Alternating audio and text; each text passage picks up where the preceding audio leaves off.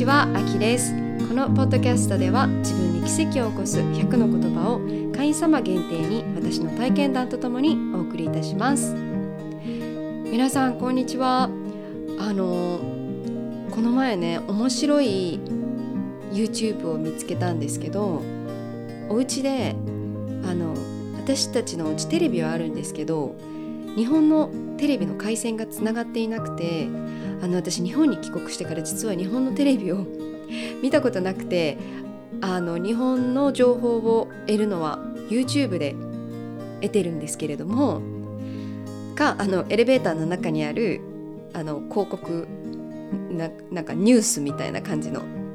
緊急ニュースみたいな感じのでいつも情報を得てるんですけどね。あのこの前その YouTube で、えっと、日本にはすごく面白い職業があるっていう海外の人が上げてる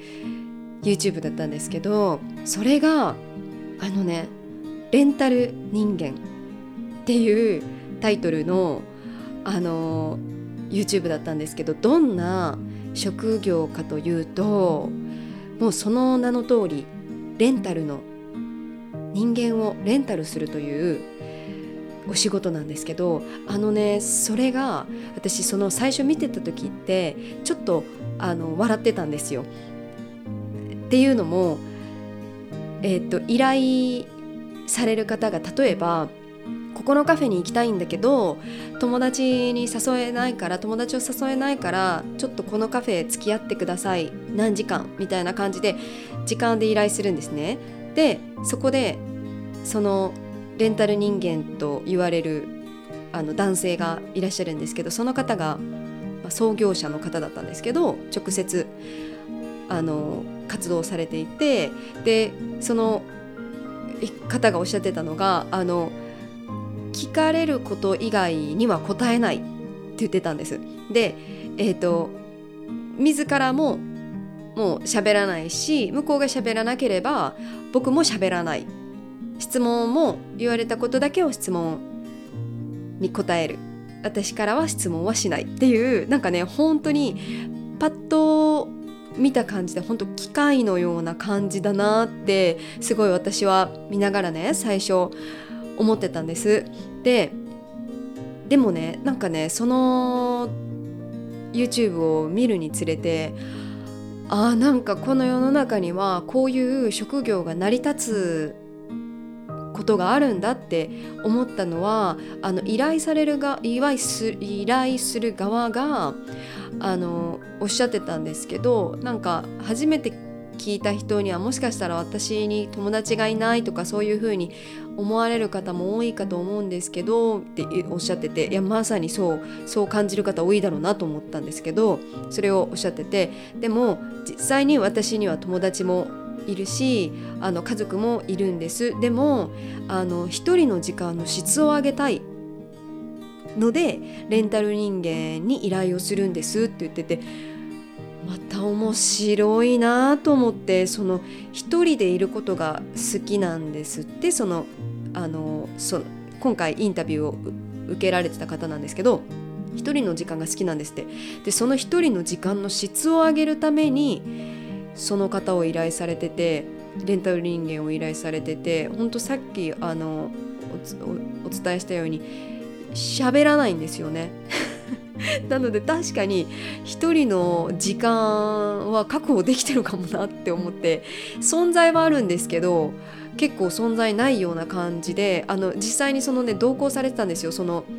テレビの方も。いやもうまさに一人の時間を過ごしてるけど2人なんかね不思議な映像でした。でそのあのオーナーさんレンタル人間という会社を作ったオーナーさんはあの最後にねこういうこと言ってたんですけど僕はずっと会社勤めをしてたんだけれどもあの君はいても同じだなとか同じだなとかなんか存在感ねえなとかよく言われてたんですって。で本当に自分に存在価値を失ってたっていうのが本音だったみたいな本音本音なんですって。ででもなんかその自分にできることないかなと思って始めたのがその会社だったみたいで。でもう想像以上に依頼が多く入ってるそうで。でそそのね現実を知って彼は街を歩くたびにあのまあ本当いろんな方とすれ違うじゃないですか。でその方がなんかねその街を歩いてる人たちって過去は自分よりも楽しいだろうな友達いるんだろうな家族といい関係なんだろうなって本当に思ってたんですってでもその仕事を始めてからすごく感覚が変わったみたいであのその人その人たちを見て感じるのが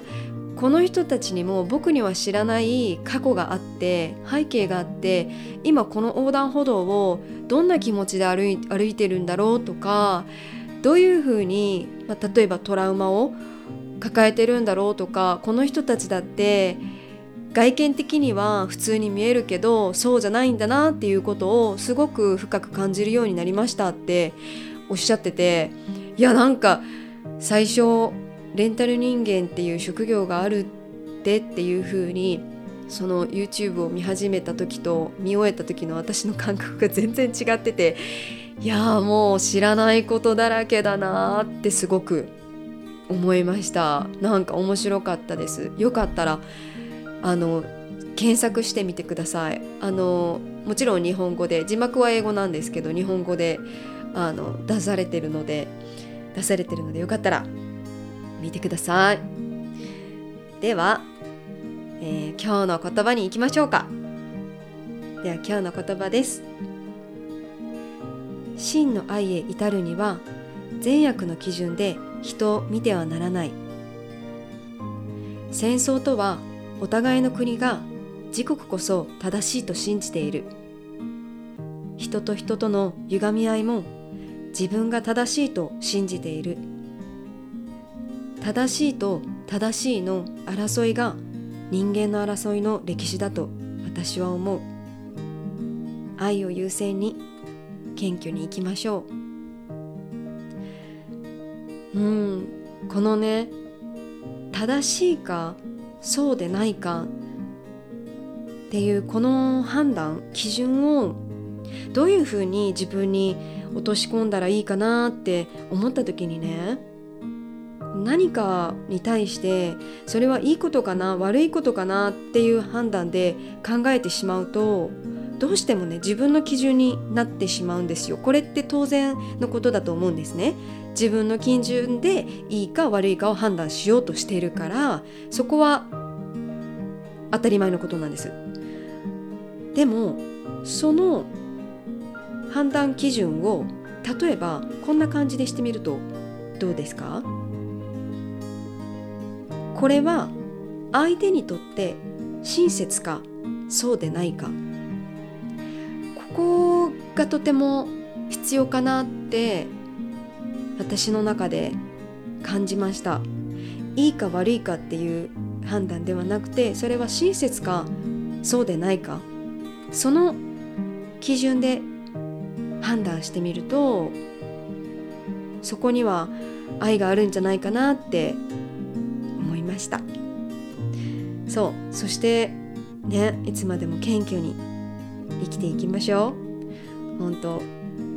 謙虚が大切です。忘れないでいたいですね。はい。では今日の自分に奇跡を起こす言葉でした。聞いてくださってありがとうございます。ご縁に感謝いたします。生きとし生けるものすべての命が尊重される日に愛を込めて秋でした。バイ。